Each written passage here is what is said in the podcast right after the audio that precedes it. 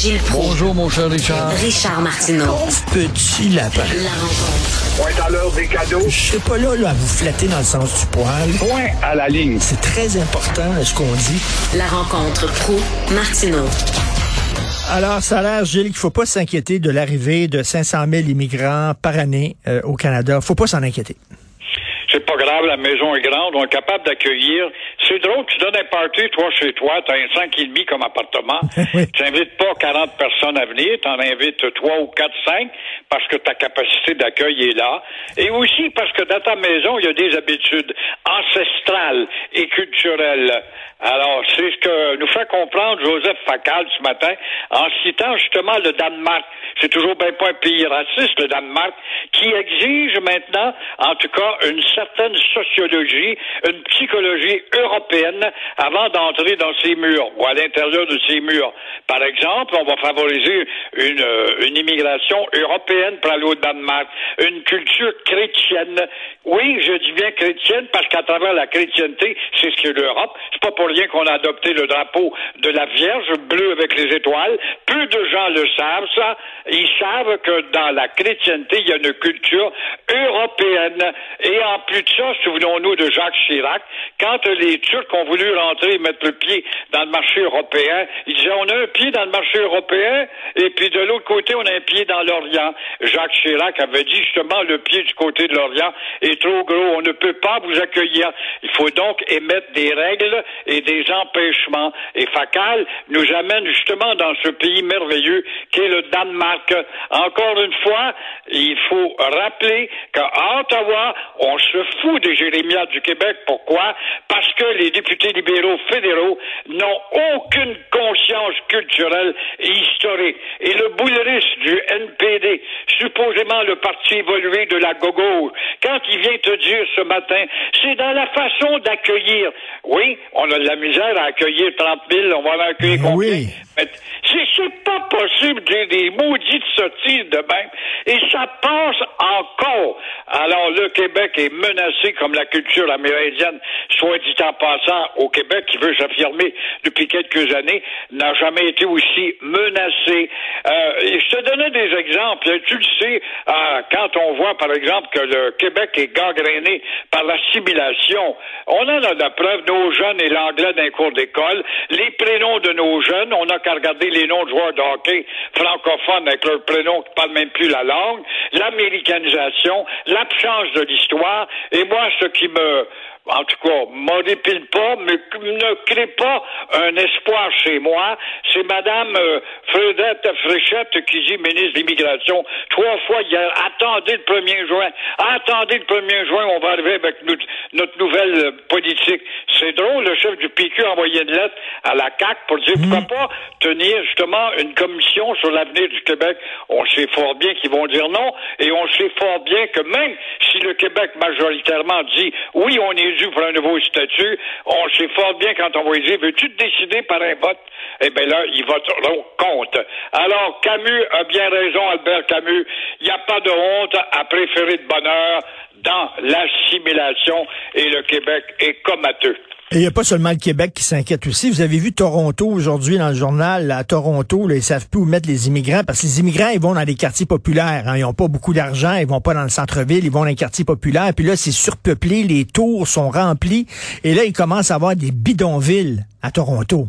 Fait que vous imaginez, là, à 500 000 par année. ça se fait que ces maudits politiciens, ça fait 20 ans qu'on parle de 100 millions, se sont pas mieux préparés à ça, ont particulier une politique, ont pas dit, voici, on va choisir dans un bassin. D'ailleurs, le Canada favorise l'Inde à pleine porte. L'Inde, les bouddhistes et les douze cultures religieuses, ça, c'est pas intégrable. Je dis pas ça par méchanceté. Les Indiens de l'Inde sont des grands travailleurs. Ils ont une élite très forte, une élite militaire en tout cas, une élite médicale également, mais pas capable de dire voici ce qui ressemble au Canada. Ben, Que l'Angleterre, la France, l'Europe ressemble au Canada. On va aller ben, fouiller dans ces bassins-là, mais non, l'Europe veut moins émigrer parce qu'elle a atteint le confort. Alors on est pris pour prendre la misère humaine du sud qui monte au nord. Alors c'est ce que Toronto euh, goûte actuellement, et tant pis pour votre mauvaise planification. Et là, 90% de ces immigrants-là vont s'en aller du côté anglais, du côté Ah, ben, anglophone. c'est clair. Ils viennent de l'Inde, ils viennent de la Chine. Ça a été élevé et influencé par le Commonwealth.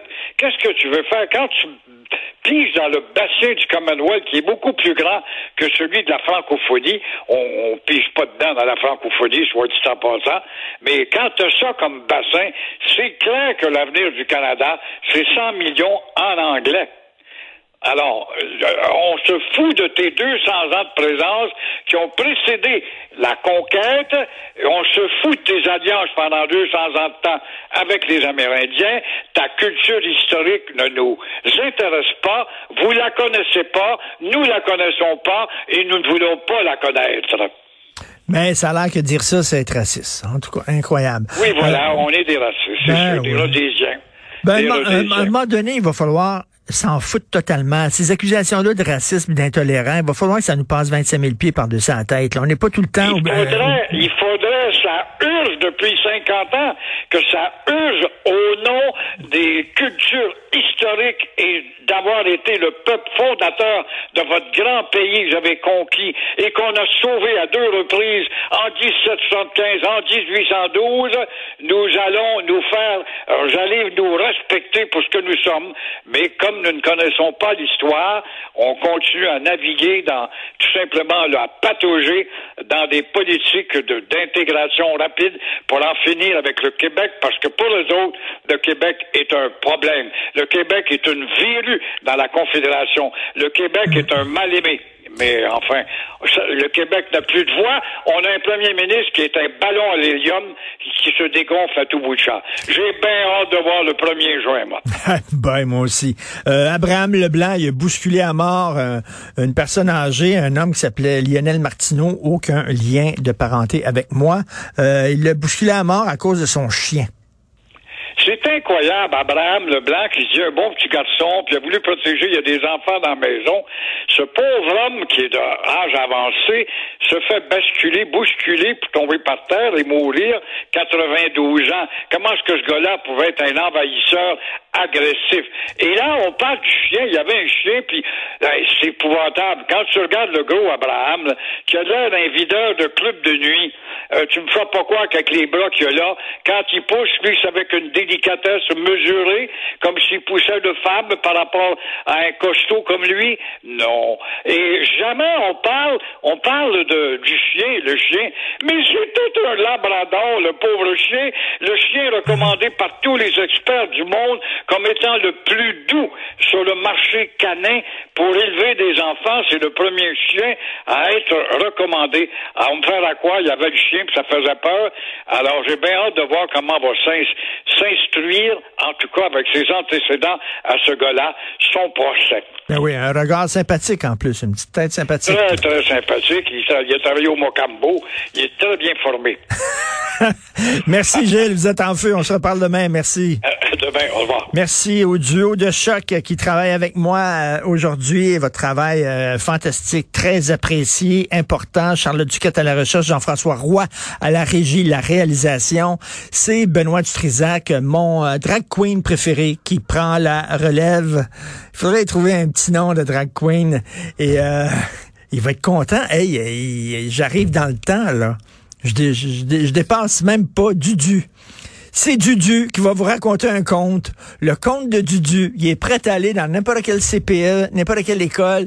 Ça, ce serait le fun. Benoît Dutrisac raconte des contes aux enfants.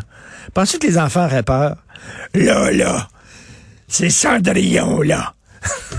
Sacramouille, Cendrillon. Bon, OK. Alors, euh, nous, on se reparle demain 8h30. Passez une excellente journée.